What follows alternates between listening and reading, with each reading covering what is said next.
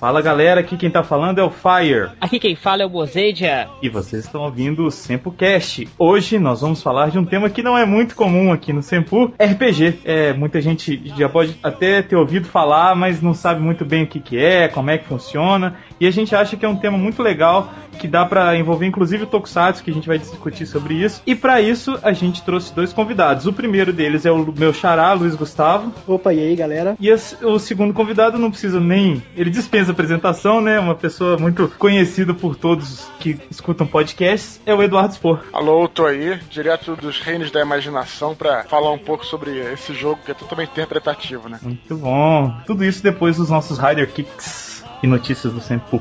Muito bem, vamos para as notícias do Sempu. Então, senhorita Patrini, a primeira notícia sobre o Top Blog 2011. Muito importante. Vocês devem continuar votando, como a Patrini disse há alguns casts anteriores. Usem os seus e-mails de adolescente e votem pra gente continuar no top 30 como a gente está. Todo domingo é atualizado o top 30 e a gente está entre eles todo domingo. Então temos que continuar. Se você não votou, vote ainda. Se você já votou, espere vote e peça... vote de novo. Crie um e-mail e vote de novo. E peça aos seus amigos para votar também. Muito obrigado quem votou, mas votando e pedindo para votar na gente. É, eu espero que essa colocação aí no top 30 cada vez mais esteja subindo, né? Aí eu vou ficar bem satisfeita. Lembrem de votar, gente, pra gente é muito importante. É uma forma de atestar assim, que vocês gostam do Sempu e que o nosso trabalho está sendo bem feito. A gente fica muito feliz com isso. A próxima notícia é sobre o fim do grupo do Sempu no Facebook. Acabou, quem mudou não mudou, quem não mudou ainda dá tempo de mudar, mas vai acabar. Segunda-feira é o último dia, o grupo vai ser deletado. A gente está avisando as pessoas que estão publicando no grupo para poder migrar para a página. É muito mais fácil e você pode fazer as mesmas coisas que você faz no grupo. A gente até comentou, foi o Fire que comentou que o grupo ia acabar, que era para poder não postar mais. Aí um cara louco falou assim: Como assim o Sempu vai acabar?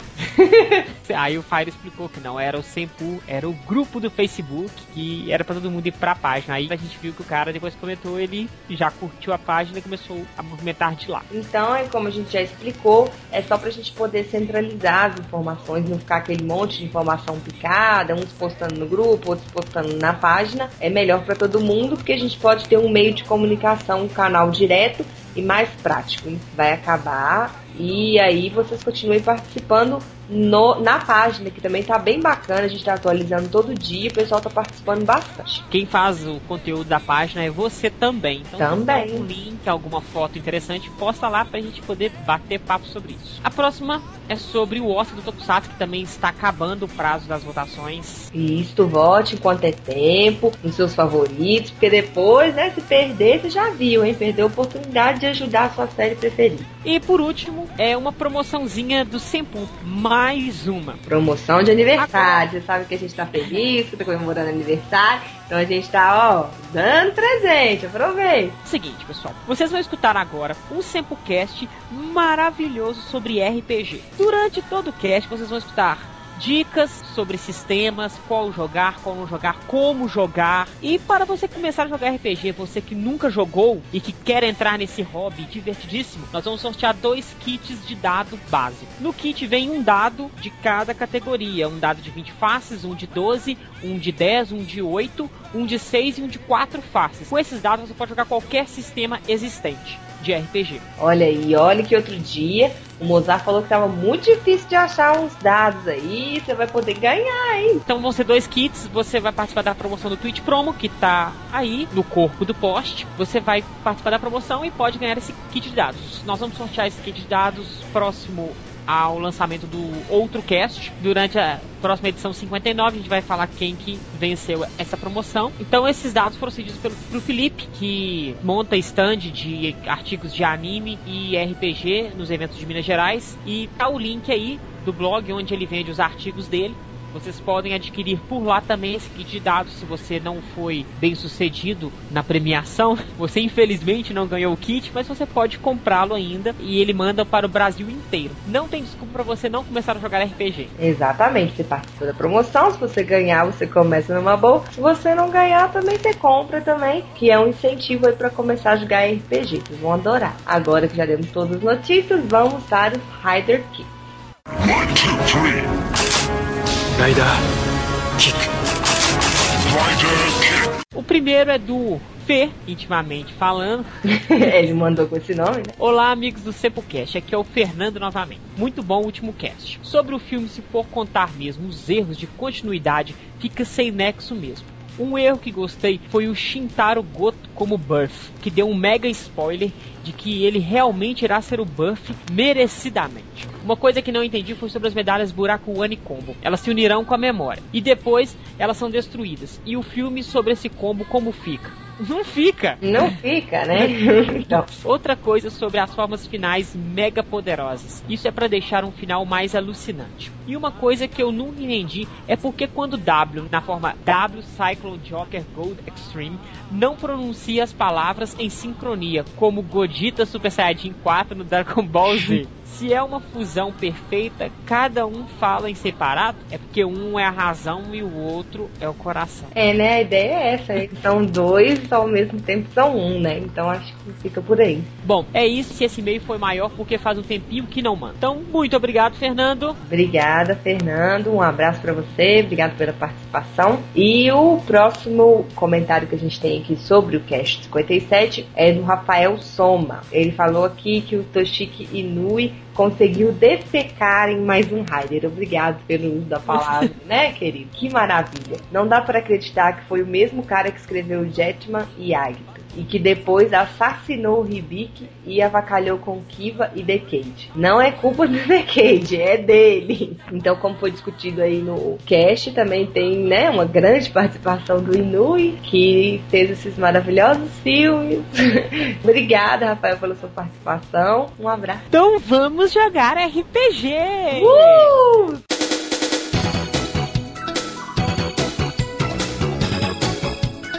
Minuto Patrini!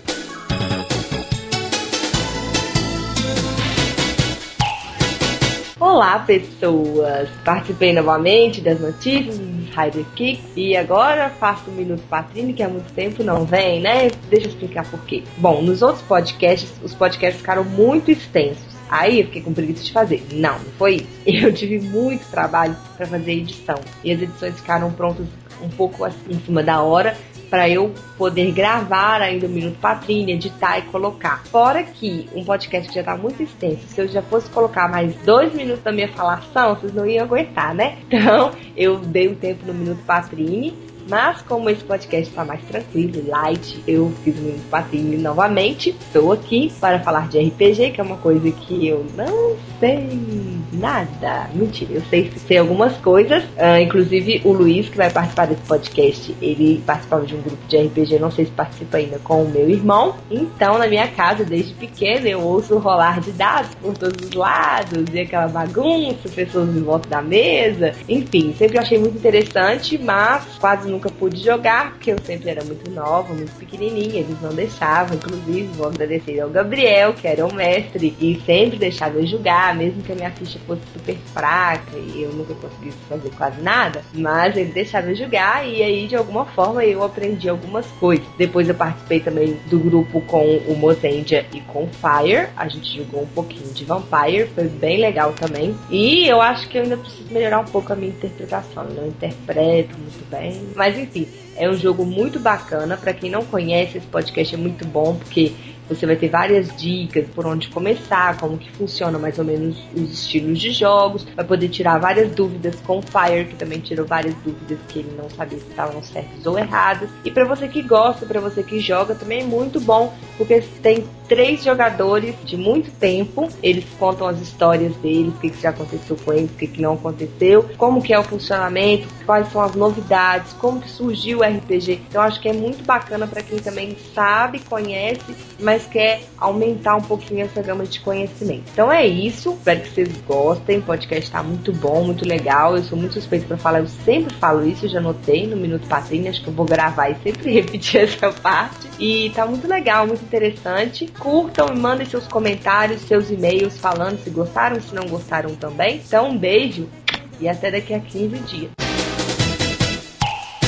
Bom, antes da gente começar a falar exatamente o que é RPG, eu queria fazer uma pergunta que talvez eu esteja até me adiantando, mas é porque eu tô morrendo de curiosidade. A gente consegue adaptar qualquer tema ou qualquer assunto para um RPG? Sim. Qualquer tema. Qualquer tema mesmo? É, eu acho que hoje em dia, qualquer tema, é, hoje você tem tantos sistemas, né, que você consegue adaptar. Até porque você também não precisa se prender a um sistema, você pode até inventar o seu, né? Então, qualquer variação de cenário, eu acho possível hoje em dia. Tenho dúvida disso. Eu fico assistindo filmes e lendo livros e tudo mais, e falo assim, cara, como eu queria poder jogar isso de certa forma e ficava imaginando como funcionaria num RPG. Dá um exemplo pra gente ver se a gente consegue desvendar essa tua dúvida. Aquele próprio o Avatar, sem ser o filme do Cameron, a animação, eu ficava imaginando se ele não daria um RPG, se funcionaria. Eu não vi ainda o filme, mas eu acho que com certeza. Assim, em princípio eu, eu vejo sim. Apesar de eu não ter visto ainda o filme, né? Não me parece nada muito difícil, não. Eu já joguei uma vez algo que se aproxima bem disso, que era um RPG baseado naqueles 10 filmes de Usha. Mas assim, ele tinha muito elemento místico também e tal. Então assim, eu acho que encaixa muito bem. O mais próximo que eu joguei foi uma adaptação que foi lançada pra D&D, que é o Oriental Adventures, que é a versão do D&D toda pro mundo oriental. E lá você tinha vários personagens, tudo pra você criar o RPG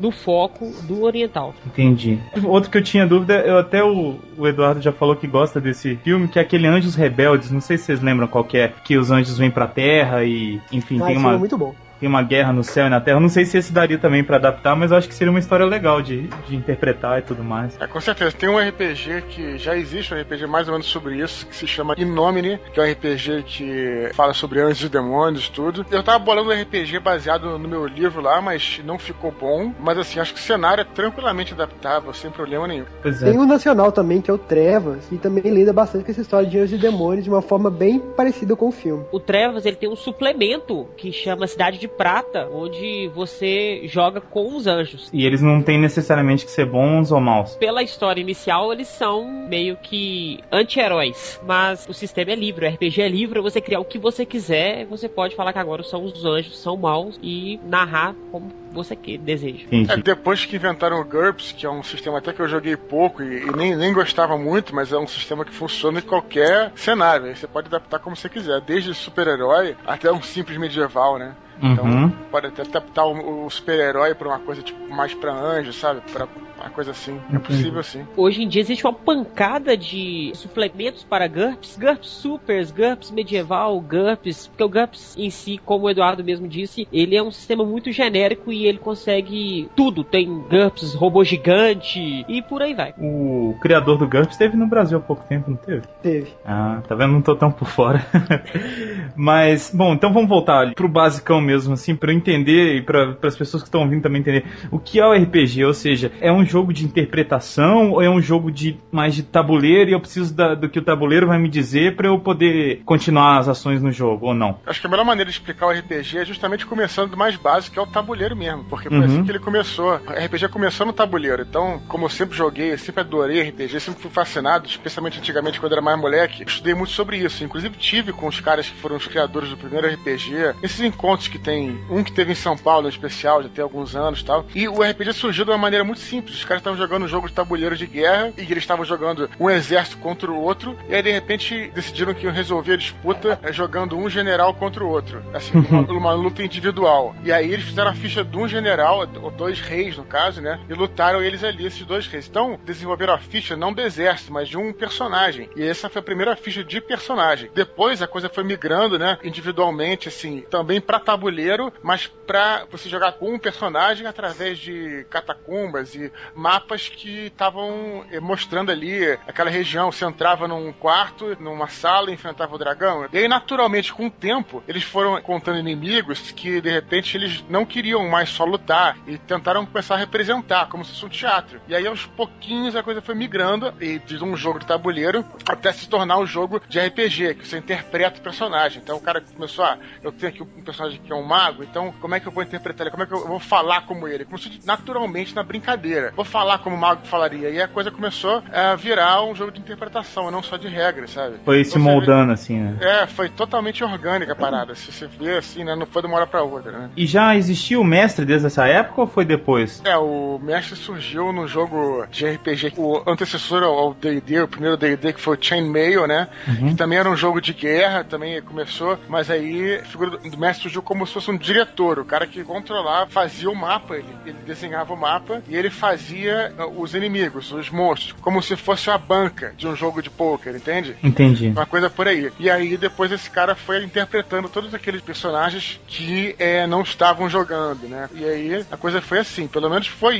isso que o próprio criador do D&D, um dos criadores me falou assim, e achei maneiro assim, é uma coisa que eu vou passar para sempre, que é, é, o que ele tinha me dito, né? Então acredito que seja uma fonte segura, né? Nossa, muito. É... Mais seguro que isso não fica. Pode ter inventado, pode ter mentido lá, mas. Mas, pô, é. Não tem como saber.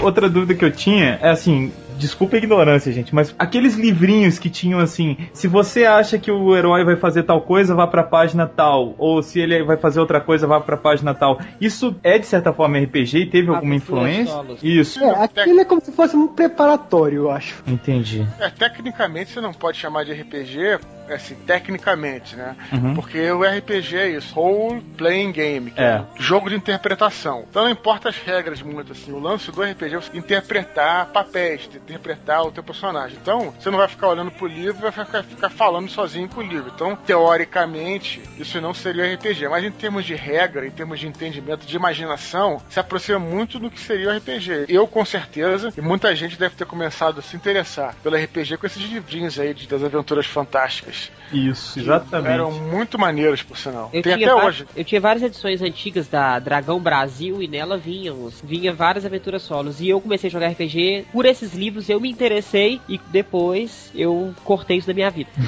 eu também, assim, a única. Foi o primeiro contato e depois de muito tempo só que eu vinha jogar. E aí eu jogava essas. Eram umas aventuras espaciais as que eu jogava, não me lembro bem o nome. E aí uma vez me falaram, ó, oh, você tá jogando RPG, não sei o que, isso é RPG e tal. E eu fiquei, assim, na dúvida, mas isso foi um derivado do RPG ou não? Já existia isso e veio. Assim... É, eles surgiram depois, acho até quando começou a popularizar o RPG como uma, uma forma de bolsa que, você não precisava de livros e dados e mesas e vários jogadores. Uhum. É só uma pessoa, um papel, uma caneta e um, e um dado e acabou. Assim, acho que foi uma, foi uma pocket de RPG. E bom, e aí teve esse primeiro momento e depois a popularização mesmo foi com o D&D ou não? Na verdade, o D&D foi o primeiro RPG e o único que teve durante algum tempo, durante vários anos. Ah, né? então... Vários não, durante alguns poucos anos. Então, assim, o primeiro RPG foi o D&D, né? E depois surgiram outros logo, né? Assim, tipo, surgiu o próprio Holy Master depois, né? Porque, assim, todo mundo queria depois criar suas próprias regras e seus próprios cenários, né? Então foram surgindo vários tipos de, de sistemas diferentes, tudo, né? Mas o D&D foi o primeiro e ficou durante uh, anos aí,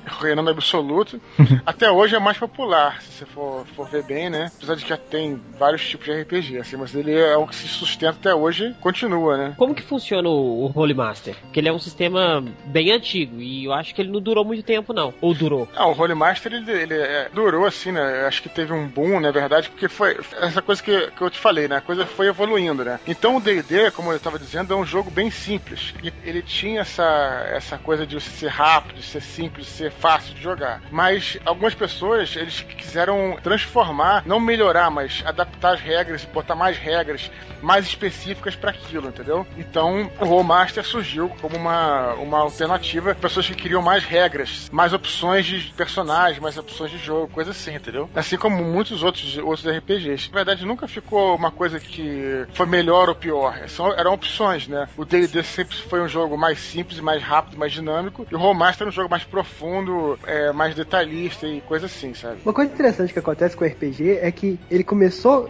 muito específico e, está cada vez mais se abrindo. Então, assim, Holy Master foi nos primeiras tentativas a expandir um pouco mais o que podemos fazer além do masmorras e dragões, etc e tal. E isso está acontecendo cada vez mais com RPG, cada vez mais ele está tendendo a ser uma coisa assim: olha, nós temos esse conjunto básico de regras e vocês façam o que vocês quiserem. Hoje em dia, a gente tem o Mundo das Trevas, que é o novo Storyteller. O Storyteller surgiu junto com o Vampire e depois veio outros de lobisomem, mago e, e vários suplementos em si. O o Storyteller parece que deu o que tinha que dar e eles criaram um novo Storyteller. Ele é amplo. Então é o livro básico e você adquire os livros específicos do que você queira jogar. E existem suplementos a riveria na internet. Eu já vi suplemento de Cavaleiros do Zodíaco, suplemento de Yu Hakusho, suplemento de Guerra nas Estrelas, tudo pro sistema novo do Storyteller, que ele é genérico. Então a, é. a ideia, não sei se a White Wolf tá querendo tomar o lugar do GURPS de ser um sistema genérico em si, porque eu particularmente eu tenho uma birra pelo GURPS, pelo fato de você usar muitas regras. E o sistema não me agrada muito, mas esse mundo das trevas novos, ele é muito interessante, então eu acho que a ideia do sistema genérico e você jogar o que você quiser, eu acho que capta muito mais jogadores. O sistema genérico atual mais forte, assim, que tá maior, é o próprio D20, que surgiu do D&D, mas que depois do boom que o D20 fez, praticamente todas as empresas lançaram. Então tem D20 Call of Cthulhu, até o White Wolf lançou um suplemento para D20, então assim, é muito genérico e tem muita coisa sobre, até mais que o próprio GURPS. É, o D20 tem até uma vantagem, porque isso é uma polêmica bem grande, assim, sobre a, a funcionalidade dos RPG genéricos, né? Tem uma vantagem e desvantagem. O RPG genérico é interessante porque ele realmente funciona com qualquer coisa. Você compra um RPG genérico, você não tem um, um- um cenário específico, Hum. não tem um cenário medieval, não tem um cenário futurista, você compra só as regras. Isso é bom porque você pode, aí você pode adaptar. Hoje eu quero fazer um jogo de, sei lá, de super-heróis tal, você faz. Por outro lado, também tem uma crítica ao sistema genérico que é interessante. Os publicitários falam isso, né? Você nunca compra um produto, você compra o benefício associado ao produto. Exato. Então, assim, você não compra. Quando você vai jogar RPG, você não compra regras, você compra o benefício de viver uma aventura fantástica de imaginação. Então, é por esse motivo, talvez, o DD tenha resistido até hoje. Ele falou muito bem que tem o D20 genérico, mas estou dizendo, o DD sempre foi o carro-chefe, porque ele sempre vendeu, vocês que devem ter visto, os livros de DD, você compra, são belíssimos, tem aqueles desenhos bonitos tal. Você está vendendo o livro, está vendendo não a regra, está vendendo o benefício do cara viver uma aventura naquele tipo de universo, ser um cavaleiro, ser um mago, ser não sei o quê. Isso incita a imaginação das pessoas, é isso que faz as pessoas irem à parada, entendeu? Então é meio por aí. Tem essa polêmica, assim, né? O genérico é bom, é legal também, mas perde um pouco a magia é do marketing da coisa também, né? E o D20, por incrível que pareça, também, é- ele não tem um livro genérico, né? Ele é legal, ele tem as mesmas regras, mas ele vende um livro, sei lá, é D20 Star Wars, então com o sistema D20. Ou Call of Cthulhu, ele vende os cenários associados com as mesmas regras. Então realmente foi bem feito mesmo, assim.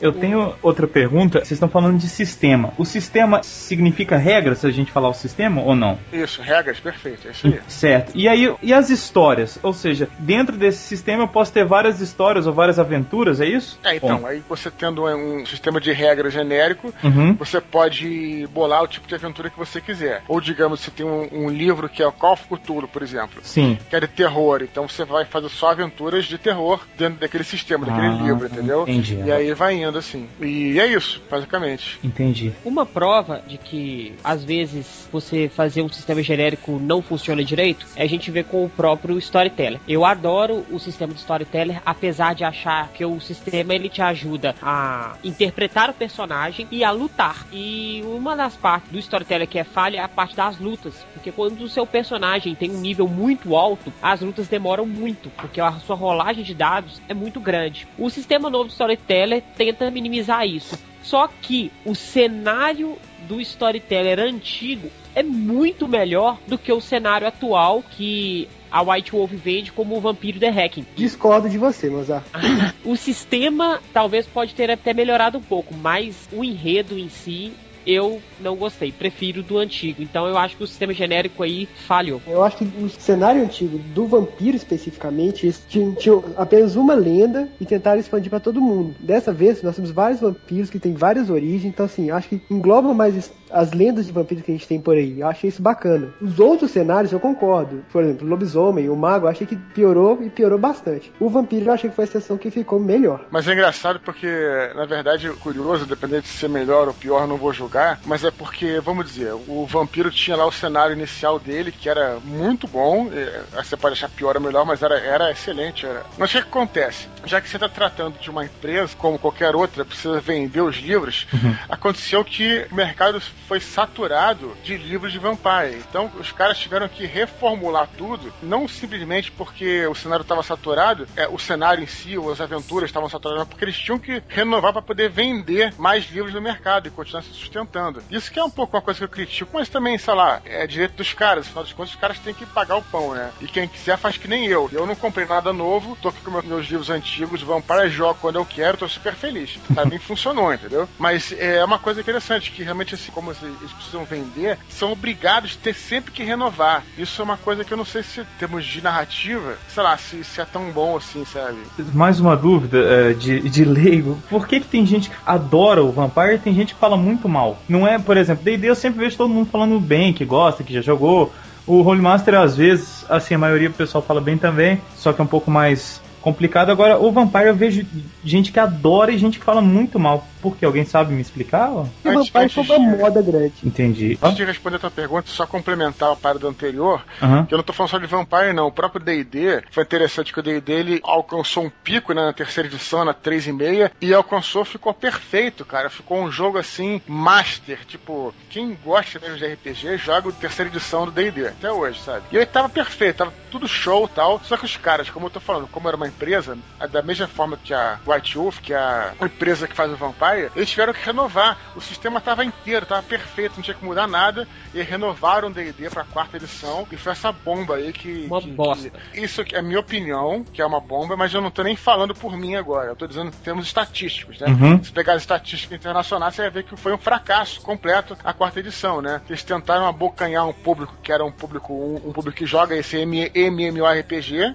só que esse público não se interessa por mesa. E o, e o público antigo que joga mesa não se interessou por esse novo. Então foi um fracasso completo. Quanto você fala do Vampire lá, dessa coisa de odiar gente gosta gente que não, é. eu não sei, eu não sei. Eu não vejo muita gente odiando, não. Acho que isso aí talvez por ter sido uma moda, é, como qualquer moda, surgem pessoas que adoram, e naturalmente, como quando surgem pessoas que adoram, surgem os haters também, que odeiam, entendeu? E aí acho que é um pouco por aí. Eu gosto de todos os livros do White Wolf, desde o Wraith, Vampire, Lobisomem, Changeling, eu gosto de todos. Foi o que você falou também, né, Luiz? Que realmente virou uma moda, mas assim, você chegou a sentir isso também, Luiz? De chegar a ser um problema para você? Não, não achei que foi um problema, mas é que como a regra por muito tempo foi o RPG medieval, espada e magia, etc e tal, de repente vê o Vampire comendo tudo com uma temática gótica, uma temática dark, muito mais adulta, muito mais séria, muito mais dramática. Ele fez um hum. boom imenso na época dele, e não tinha nada igual. Então, assim, eu acho que é por isso que virou uma moda tão grande. O Vampire foi o carro-chefe, né? Mas, assim, todos esses livros aí, eles foram revolucionários pela maneira de como é que você pensava o RPG. Porque até o lançamento dessa filosofia do mundo das trevas, do White Wolf, é, a gente tinha um pensamento muito preso nas regras. Ainda, ainda era a época do Romar Master, onde as pessoas queriam regras, tabela de crítico, mais mais regras. E ele veio,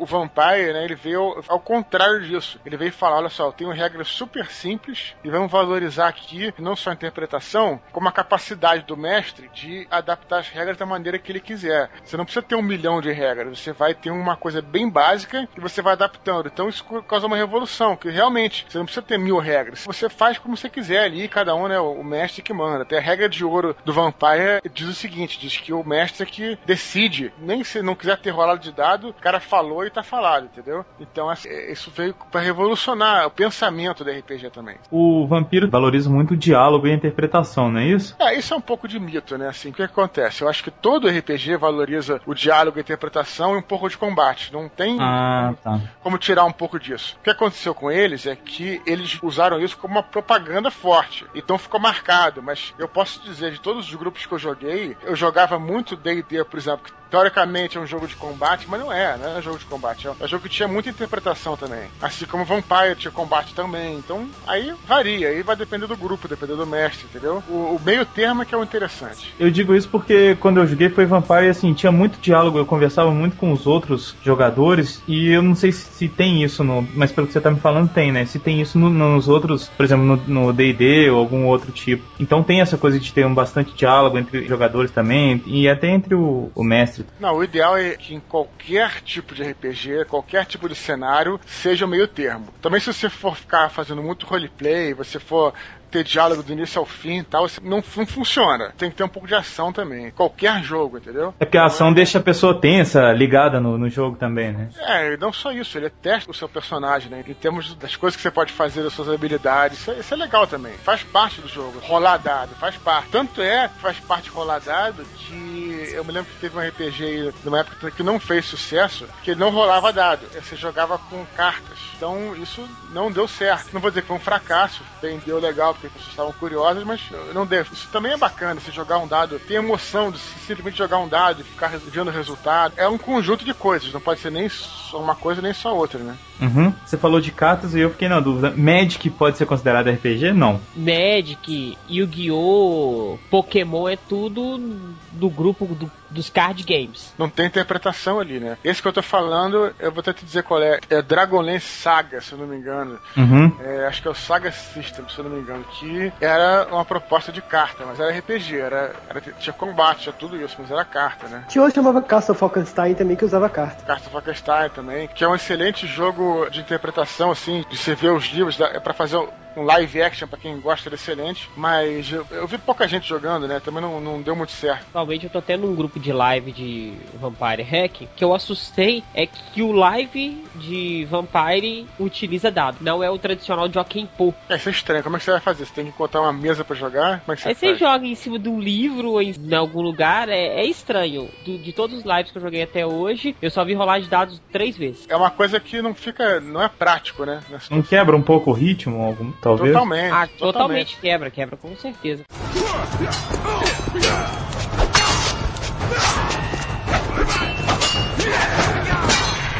Aproveitar até que vocês falaram nisso, o que, que é o live action? Ele é um tipo de RPG ou é só o mesmo RPG mais interpretado? É, dentro desse contexto ele seria até mais RPG do que RPG de mesa, né? Porque ele é totalmente interpretação, é muito parecido com o teatro. É, é um teatro mesmo, só que você tem um ambiente onde você começa a jogar, você entra, digamos, numa sala tal, e aí quando você tá nessa sala, você não é você, você é o personagem. É claro que ninguém é maluco, ninguém é louco, não tá no hospício, e se o cara te cutucar fala assim, ó, oh, Luiz, precisa tomar uma água lá tal, é claro que você vira você. Mas na hora de você jogar, você joga, né? E você tem um objetivo. Você tem que falar com fulano, conversar com ciclano e Hum. tal. E tem um objetivo que geralmente não inclui combate, assim, né? E é bem interpretação mesmo. Você- é como se você chegasse numa festa como personagem, não Hum, como você. entendi. Basicamente isso, como eu tô dizendo. Não é coisa de maluco. É, você sai do personagem a hora que tem que fazer uma coisa, você sai do personagem. Mas, em geral, tá lá pra resolver alguma coisa como personagem. E você não tem uma aventura que o mestre narra. Você tem um objetivo. Você tem que encontrar o fulano de tal. E você nem sabe quem é o, o personagem tal. Então você tem que ir se informando até chegar a ele, vamos dizer assim. né? Entendi. É meio que,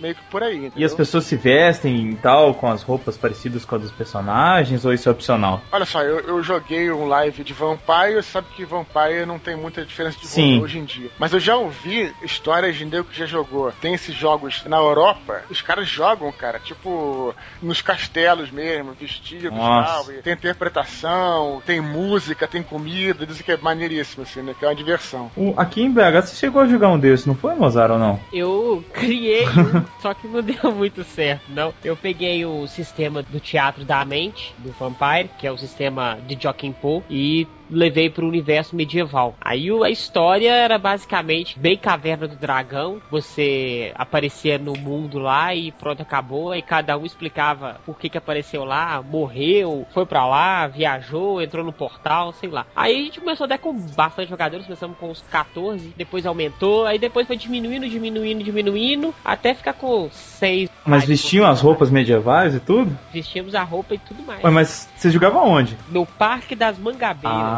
entendi. Porque é, tinha o parque, aí a gente ia normal, com as nossas roupas de civil, e íamos pra uma área lá que era bem afastada, bem afastada mesmo, e lá a gente fazia a live. Tinha muitas árvores, um quiosque, um riozinho, então dava muito bem o clima. Até onde eu sei, posso estar errado, tá? Mas até onde eu sei, o live surgiu com o Vampire. Foi uma coisa que idealizada pelo cara que criou o Vampire. É, me corrijam aí, os, os ouvintes, se eu estiver errado, mas foi que eu li. E o live Vampire, eu sempre achei um- o, o live mais perfeito que tem, porque ele se adapta mesmo, né? O, o Vampire, ele se passa no nosso mundo. Então você pode, por exemplo, ir no porão de uma casa e, e não é você imaginar que você tá no outro outro país, noutra época. Não, você tá ali mesmo, Sim. entendeu? Então, fantasia já, já melhora, assim, né? Já é mais fácil você entrar no clima, entendeu? Um pouco por aí. Esse atual que eu tô participando, o interessante é que ele se passa em Belo Horizonte em 2011. Hum, E a cada dia é o dia. Então, se passou um mês de um live pra outro, passou um mês mesmo. isso é bom porque todos- dá uma coisa mais real, assim, né? Com certeza. O Eduardo, quando você jogou, foi em algum lugar específico, assim? Eles pegaram uma casa, por exemplo? Então, tem muitos anos que eu não jogo. Eu joguei vários lives. né? Joguei uma campanha grande de Vampire, né? Acho que cada vez era num lugar diferente. Eles alugavam uma casa, variava, né? Uhum. Eu joguei uma vez um live que aí foi diferente, né? Foi bem maneiro. É um live que chama Noir, né? Que é um live que se passava na década de 30. Hum. A galera viajou pra um hotel fazenda lá em São Lourenço. Alugaram um galpão no hotel fazenda. Foi maneiríssimo. Decorado em todo o galpão, cara. Como se fosse mesmo um, um cassino dos anos 30. Entendeu? Nossa. E aí foi super maneiro, que cada um tinha um personagem e tal. Aí tinha os interesses se, se entrelaçavam. Tinha o gangster, né? Hum, do tá. cassino. Tinha outro cara que era um agente da FBI. Eu era, olha que- loucura. Eu era um, um espião nazista.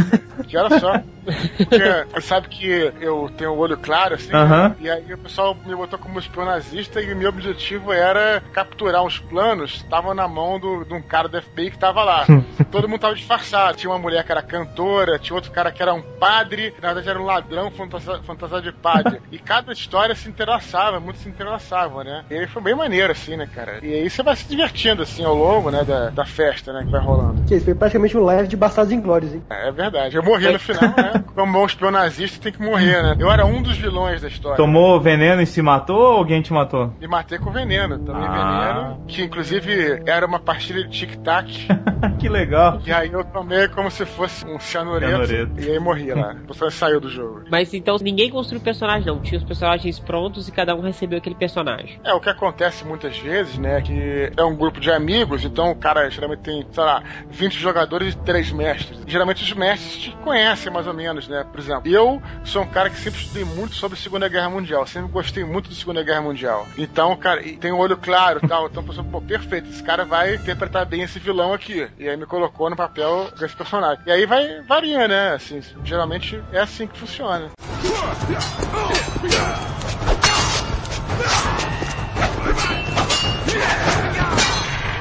Voltando agora um pouco pro RPG de mesa, sem ser o, o live, quando a gente tem uma. É partida que fala? Uma Sessão. sessão. Como é que funciona? A primeira sessão, eu crio meu personagem. Como é que é a primeira vez que as pessoas vão jogar? Normalmente, isso vai de mestre pra mestre. Uhum. Tem mestre que pega a aventura e já ataca os personagens na sala da masmorra, enfrentando quatro orcs. Tem outros que gostam de dar uma introdução maior. Eu, depois que eu acostumei a jogar Vampire e eu encontrei um bom mestre, porque existem bons mestres e existem maus mestres. Mal no Então, sentido. Mal no sentido de ruim, Ah, tá. não de fazer ruindade com você, de ser uma bosta. Ah. O cara, você é jogador, o que, que você tá fazendo mestrando?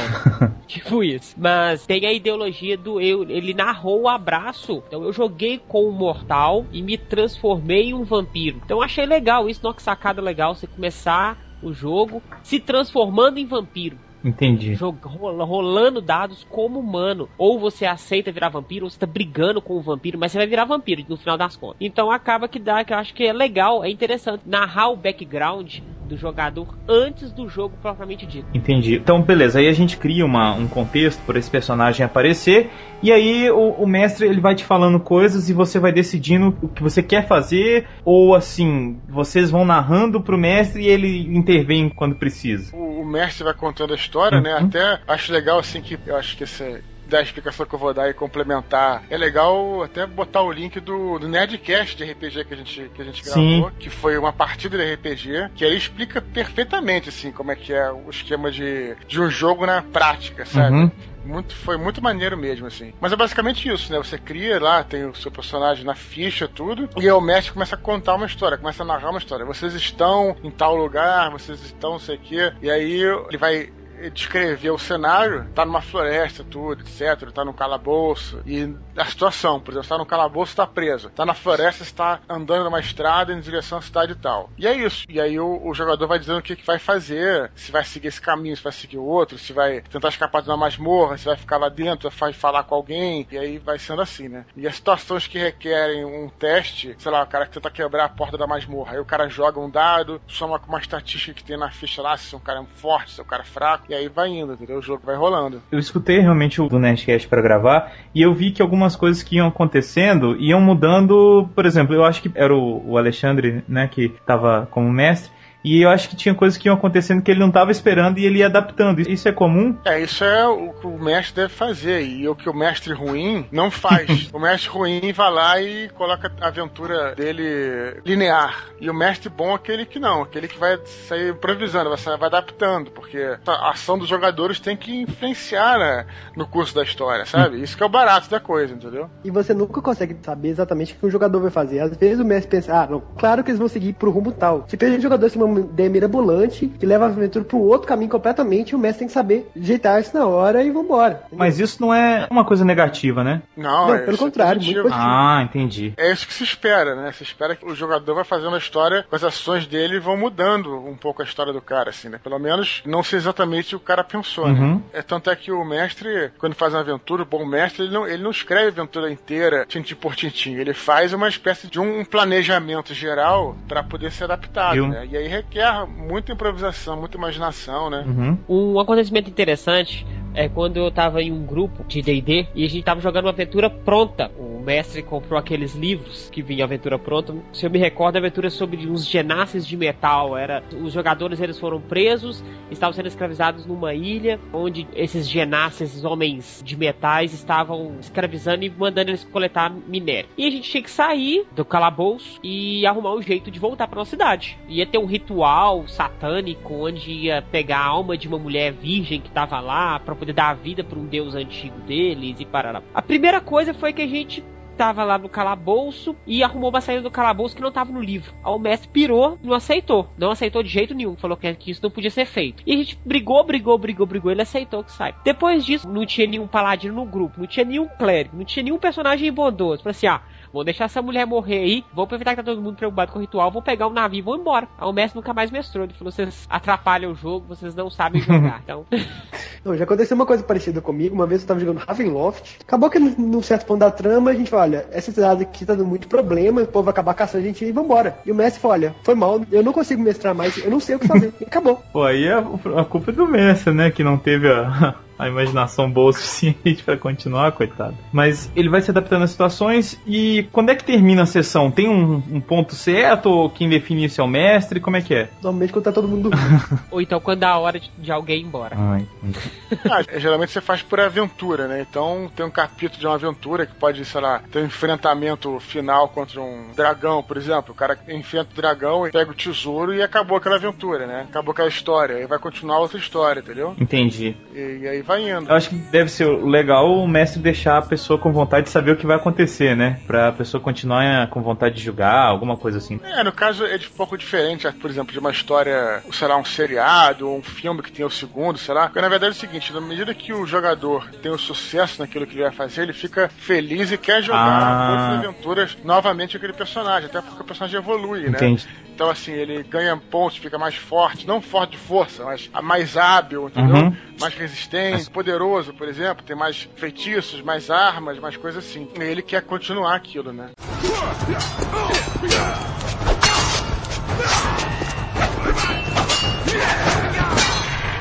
Eu, quando eu joguei, quem foi meu mestre foi o Mozart mesmo.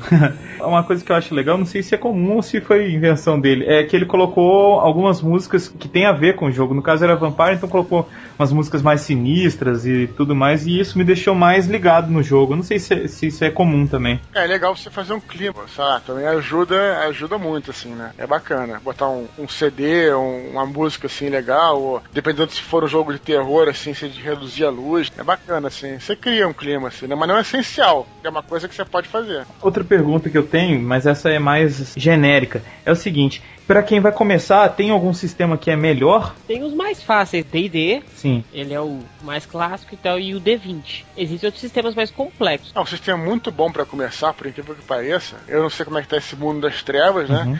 Mas o Vampire era um sistema pra começar, assim, ele tinha muito problema na hora que você ia jogar os dados, né? Isso É. é verdade. Mas na hora que você- fazer um personagem de Vampire, ele era um sistema muito simples, assim, sabe? Pra fazer o personagem. Era muito intuitivo, sabe? Era legal também, assim. Acho que isso foi, inclusive, um dos fatores que fez o RPG fazer tanto sucesso, porque qualquer um entendia. O nego olhava pra, pra ficha, né? E entendia a parada. É visual, sabe? Então, de repente, assim, muita mulher começou a jogar, porque mulher não, não tem muito costume, assim. Não, a mulher não tem costume, é verdade. A mulher, por exemplo, não gosta muito de jogos, assim, em geral, esse tipo de war. Uhum. A mulher não gosta, a mulher não tem esse interesse tanto de jogar, não costuma muito. Então, as mulheres tiveram facilidade de entender aquilo, né? Como uma coisa mais de interpretação, entendeu? E aí é, não tem muito interesse em combate, por exemplo, e as regras estão associadas ao combate. Então, facilitou. Não por mulher ser mais ou menos inteligente que o homem, mas por ter outro tipo de interesse, né? Entendi. Nesse caso. Eu joguei o Vampire, realmente eu tranquilo de entender. É claro que a gente tem algumas dúvidas no começo e tudo mais, mas eu achei tranquilo. Eu não sei também se é porque eu comecei com uma idade assim, um pouco mais velho, então não foi tão complicado. Porque quando eu era mais novo, eu cheguei a jogar uma vez D&D, se não me engano, mas eu fiquei muito confuso. As pessoas que jogavam eram bem mais velhas do que eu, então eu fiquei muito confuso. E aí eu fiquei desanimei, fiquei muito tempo sem jogar e aí muito tempo depois queria voltar a jogar. Um abraço pro Tomp, meu cunhado que nunca me deixava jogar. Mas aí depois o Mozart apareceu e a gente começou a jogar. Então, assim, eu tive uma facilidade com o Vampire. Eu quero agora testar os próximos aí, assim que eu arranjar um tempinho. Na verdade, eu comecei a jogar Vampire também novo. Uhum. Eu tinha que uns 10, 11 anos e eu também achei muito fácil. Na época eu jogava D&D, primeira edição ainda, e tinha uma hora que dava nos nós, porque é muita tabela, muita informação que você tem que ficar consultando livre. E Vampire era assim, você tem tudo que você tem na ficha, então realmente é mais fácil. Hum, O que é louco também por outro lado que o Vampire é mais fácil de entender as regras. No entanto, na praticidade, na hora de jogar os dados, o D&D é muito mais rápido, é muito mais dinâmico. É bem doido isso mesmo, sabe? O legal é que o D&D é matemática pura. Então ele um valor puxa o outro e É, você não se exato. perde. Uma vez que você entende o D&D, você joga voando, né? O Vampire é difícil, tem que jogar muitos dados, tem que contar os dados que você joga na mesa, é outra coisa. Uma coisa que eu acho boa é que o D&D tem a, a justiça. Por quê? Eu nunca concordava porque eu tenho um azar danado nos dados. e o D&D, para você fazer os seus atributos, você rola ele nos dados. Então eu nunca tinha sorte, nunca tinha sorte. E os meus amigos, eles tinham mais sorte do que eu. Então o que que eu O cara construiu um personagem muito mais forte do que o meu no início do jogo. E o Vampire não, é a justiça. Todo mundo tem aquela mesma quantidade de pontos. Nenhum É, a isso é mais, verdade. nenhum a menos. É verdade. Apesar de que hoje em dia o que se faz também em muitas rodas é você distribuir os pontos, né? No próprio D&D dá pra fazer isso também. Mas, eu, mas você tem razão, né? na regra básica você tem que rolar os dados, o que eu também não gosto muito não. vocês falaram do. É Ravenloft? É, Ravenloft. Ravenloft. É, é um outro sistema esse também. Na verdade, é um cenário pra D&D. É um cenário de, de terror, mas aqueles filmes clássicos, tipo Drácula, Frankenstein e tal, eles juntaram tudo como se fosse um lugar só. E é tipo, é o lugar mais mal do universo. Tem alguma coisa a ver com aquele 1890? É, 1890 é um cenário, é até uma, uma subdivisão do Ravenloft. Nem é Ravenloft, na verdade, assim, é porque o, selo Ravenloft ficou conhecido como se fosse um selo do D&D pra terror. Então, quando você via Ravenloft, você sabia que era terror. Eles queriam fazer um outro jogo de terror com outra proposta, com o mesmo clima, mas que se passasse na Terra, não num, num outro mundo med- medieval, como é o caso do Ravenloft. O 1890 se passava na Terra no século XIX. Então era, pô, muito maneiro. Eu adorava, assim, porque você podia puxar coisas históricas, né? Então, por exemplo, enquanto o Ravenloft era um mundo de fantasia, que não existe, né? Isso. Era tudo criado, tudo. Nesse 1890 você podia fazer, por exemplo, uma exploração ao Egito no século XIX, Hum. e ali podia ter zumbis, assim, múmias mesmo, que e fazer uma história, uma pesquisa, também era maneiro também, assim. Da mesma forma como o Ravenloft clássico foi influenciado principalmente por Bram Stoker e os outros da época, o 1890 foi influenciado muito por Alan Poe. Na verdade, o primeiro que apareceu foi uma aventura baseada num conto do Alan Poe, que foi a Máscara da Morte Vermelha. Um cenário É. muito bom também para D&D, que eu joguei ele em D&D e joguei ele em Coda. Não sei se vocês conhecem o sistema Coda, é um sistema que ele surgiu junto com o livro do Senhor dos Anéis. O RPG deu um boom e depois sumiu. É um sistema muito interessante, só que o livro é extremamente mal editado. Então você se perde no livro. Mas o, o universo que eu joguei, o cenário é um cenário de Reinos de Ferro, que é bem o oeste misturado com fantasia medieval, com máquinas a vapor, é muito legal. O Ash, você diz Bang Bang mesmo? Isso. Olha que legal, meio steampunk então. Outra coisa, a gente logo no comecinho do cast a gente falou sobre os jogos de videogame, computador e tudo mais de massivos de RPG e vocês falaram que não é RPG. Por quê? Porque você não está realmente interpretando um papel. Por mais que os MMORPGs hoje em dia estejam um pouco mais abrangentes, um pouco mais soltos, mas ainda, ainda seguem muitas regras e o objetivo não é interpretar, o objetivo é aumentar o nível do seu personagem até onde você conseguir. O nerd que fica o dia inteiro fritando no WoW não é jogador de RPG. é doente. É não, mas aí qualquer coisa em, em excesso, né? É, eu acho que o nome RPG é, surgiu pela semelhança que tem nessa parte mais de, da, da aventura, né? Você evoluir o personagem, tem um personagem evoluir com ele, sabe? Tudo isso tem mesmo no RPG, mas se você levar em consideração que RPG é um jogo de interpretação de papéis. É, aí perde o sentido. Você não tá interpretando, assim, exatamente um papel, né? Então, é, mas isso, enfim, isso aí são tudo nomenclaturas, né?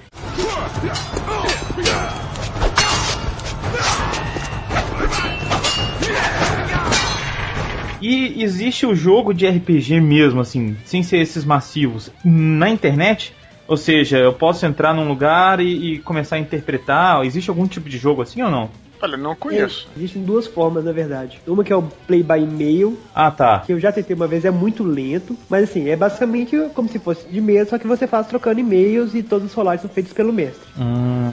O que eu tô fazendo agora que eu tô mais sem tempo é jogar via fóruns. Tem vários fóruns até que já tem o sistema implementado de rolado de dados e tal. E assim, é mais lento, assim, tem que ser um jogo mais, muito mais focado em interpretação, porque combate, como existe muito rolado de dados, fica muito lento, mas funciona. Ó, tem um, um, jogo, acho que era chama chama Hip RPG, se eu não me engano, que ele criava uma sala estilo Hamashi para jogos em rede, que é o seguinte, você cria a sala, cria os jogadores, joga, não sei se é via TS ou via Skype, e o programa ele já tem a ficha para você fazer. E ele já tem todos os principais sistemas cadastrados no jogo. Então tem GURPS, D&D, D20, Storyteller, entre outros, já no próprio programa. Então você faz sua ficha, a rolagem de dados você faz, tem uma sala privativa onde só você conversa com o mestre e tem a sala onde conversa todo mundo em conjunto.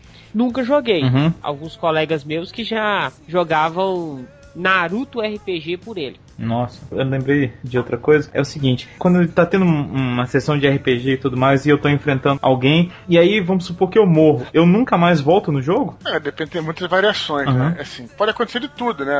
Existem poderes até que podem te trazer de volta da morte. Eu, particularmente, acho isso muito caído, assim, sabe? Porque aí perde totalmente o risco de se jogar, que isso é bacana também. O risco, eu digo, pro, pro personagem, não para você. Mas tudo é possível, né? Você levando em conta que é um cenário de fantasia onde tem magia, ou então, às vezes, até mesmo um cenário de super-herói, tudo é possível, né, cara? Mas você, teoricamente, correto é você morrer, faz outro personagem, né? Ou então você, sei lá, deixa de jogar um tempo, tudo, né? Eu acho que também é, é bacana ter o risco também. Cada grupo lida com isso de uma forma diferente. Por exemplo, com o grupo que a gente jogava, a gente fazia que toda vez que alguém morria, ele podia fazer outro personagem, mas o personagem voltava mais fraco. Ah, tá. Então, assim, você não simplesmente fazia, ah, tudo bem, se eu morrer eu faço outro, não tem problema. Você realmente pensava, não, tem que me cuidar, porque senão você ia ficar mais fraco e mais fraco e mais fraco, assim, pra ter essa atenção. E eu acho que o jogador também tem que criar afeto pelo seu personagem. Ah. É o seu personagem, você tem que gostar dele. Você não quer que ele morra. Então, se você quer que ele morra, você não tá gostando do seu personagem. Então, já constrói outro de uma vez aí. Ou então, o que que tá faltando pra você melhorar seu personagem? Porque simplesmente morrer é algo assim, desmotivador até pro mestre. Se vê quando o jogador tá querendo morrer para construir outro rápido, então não... Outra pergunta, mais uma de, de leigo. Se a gente tem uma, um grupo já formado e eles estão jogando, existe a possibilidade de entrar em novos personagens no meio da história ou não? Oh, aquele cara parece amigável, vê?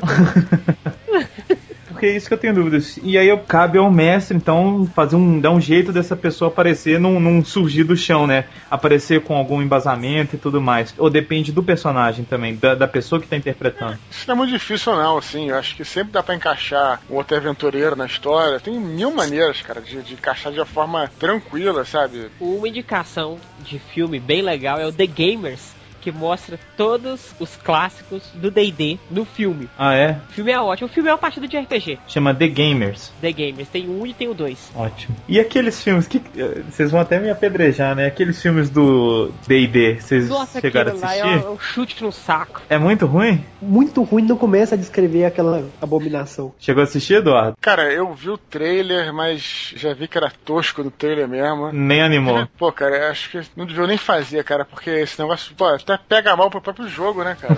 é verdade. Você assistiu The Gamers, Eduardo? Ah, esse é engraçado pra caramba, esse vale a pena, esse tem que ver. É mais pra, pra você ver o cara que joga também, sabe? Ah, entendi. Pra conhecer mais, né? Quem joga. Não, quem joga é porque é, porque é uma sátira, entende? Ah, tá. Então se você não, não, não conhecer o jogo, você não vai achar tanta graça, né? Entendi. Você vê que se- coisas sempre acontecem, eles brincam, sabe? Satirizam, fazem ironia, isso que é legal. Ele tem uma parte que é muito engraçada que eles brincam com um cara que chega atrasado na sessão do jogo. Uhum.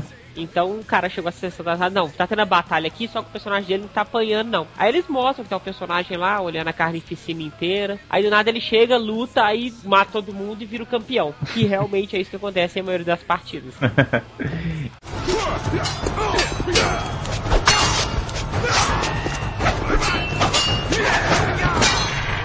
Então agora a gente nessa parte final pedir pra vocês três que gostam e, e jogam ma- muito mais do que eu indicar algum jogo ou algum sistema para as pessoas começarem e dar algumas dicas pra quem tá começando, por favor, começando pelo Eduardo, nosso convidado. Olha, eu acho que pra quem quer começar a jogar RPG, a primeira coisa, acho que se conseguir encontrar esses livrinhos de aventuras fantásticas é bom. Depois RPG mesmo, pelo menos que eu, assim, eu sempre joguei, sempre gostei, foi o Dungeons and Dragons, né? Uhum. Procure o D20 System, terceira edição, 3,5. Não procurem a quarta, que tá bem pior. Mas também, se você for jogar a quarta, você também talvez se divirta. Certamente você vai se divertir também, sabe? Essa é a minha, minha dica é o RPG medieval mesmo, o D&D. É, Luiz? Ah, minha dica é um pouco diferente, assim. Pra quem gostar mais dessa parte de interpretação, tem um cenário oriental que chama Legend of the Five Rings. Que, assim, é um cenário muito rico. É um cenário que você não vai ver só combate. Toda a parte de intriga, toda aquela coisa que a gente vê em filmes de samurai é muito forte, muito presente e é muito bacana. E pra quem joga D&D também, existe uma adaptação desse, que é o Oriental Adventures. Que, é também, assim, é, tá na, na altura do Legend of the Five Rings. Então, assim, eu recomendo muito. Eu tinha o meu homem rato feiticeiro lá que criou um clã novo. Vale a pena jogar esse Oriental de Ventos, é ótimo. Pra quem gosta de cultura oriental, você ouvinte que gosta da cultura pop japonesa vai gostar muito do Oriental Adventures. Isso. Eu indico pra quem gosta de fantasia o D&D mesmo. Uhum. Pra quem gosta de alguma trama mais adulta, o Vampire pode pegar o mundo das trevas atual, que é muito mais fácil você adquirir os livros, os suplementos e, e aí você escolhe, você compra um livro básico e vê, eu quero jogar mago, eu quero jogar lobisomem, eu quero jogar vampiro, não, eu quero jogar humano normal. Eu quero adaptar, criar o meu jogo. Pronto, você tem um livro básico, joga o que você quiser. Então o sistema tá interessante, não chega aos pés do antigo Storyteller, mas corrigir umas falhas e é bom também. É bem simples, dá pra você entender. E um sistema que sumiu, mas se você der uma pesquisadinha você consegue encontrar os livros. Eu consegui encontrar em duas livrarias, na Saraiva e na leitura. É o Coda. Que é um sistema que veio junto com o Senhor dos Anéis. Ele é um sistema mais confuso, só que a dinâmica dele é boa. Então, vai a dica aí. Então tá, e eu não tenho dica nenhuma, gente, que eu só conheço o Vampire mesmo. Bom, mas eu gostei muito, eu recomendo, inclusive pra mim mesmo, que quem puder jogar, quem tiver oportunidade de jogar, que a, a gente nem comentou isso no cast, mas só falando rapidinho, eu acho que é, jogar RPG, ao contrário de que muita gente fala, faz muito bem, faz muito bem pra imaginação. Eu que trabalho como redator publicitário, eu acho que ajuda muito se você puder interpretar uma outra pessoa, você foge da sua realidade por algumas horas e isso faz você se enxergar as coisas diferentes, ter ideias novas. Então eu acho que é um- uma forma até de se aprender coisas novas se divertindo muito. Acho que vale a pena o RPG por causa disso também. Eu quando joguei eu gostei muito e espero poder jogar outras vezes.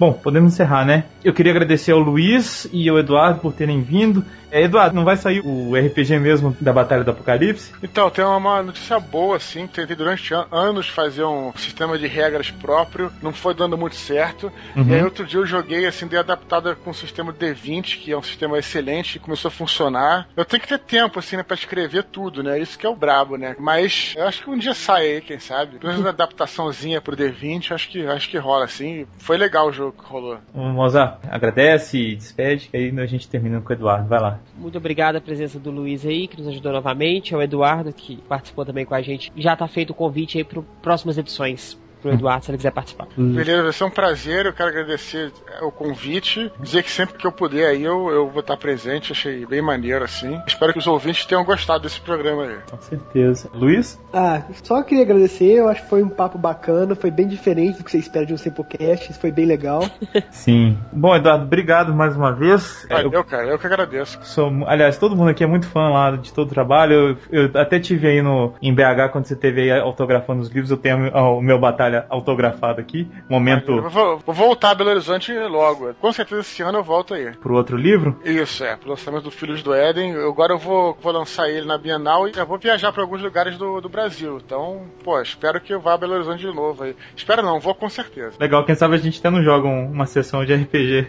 Tem tempo a gente joga, geralmente eu fico um pouquinho tempo, né? Porque, Muito corrido, né? É, porque a editora paga, né, o hotel aí, é, passagem e tal, e ela paga e eu não posso ficar muito tempo, né? Mais do que ela permite, né? É, é, é a viagem dos negócios, né? Não é de, não é de, de muita é de diversão. Passeio. Pra mim é, pra mim eu me divirto pra caramba, né? Mas pra quem paga, né, é, é uma parada mais divertida. Por mim eu ficava mais tempo, mas, pô, vai sim, cara, vai ser legal você se encontrar de novo aí. Legal. Então, muito obrigado de novo e obrigado aos, ao Mozart e ao Luiz também, que sempre participam.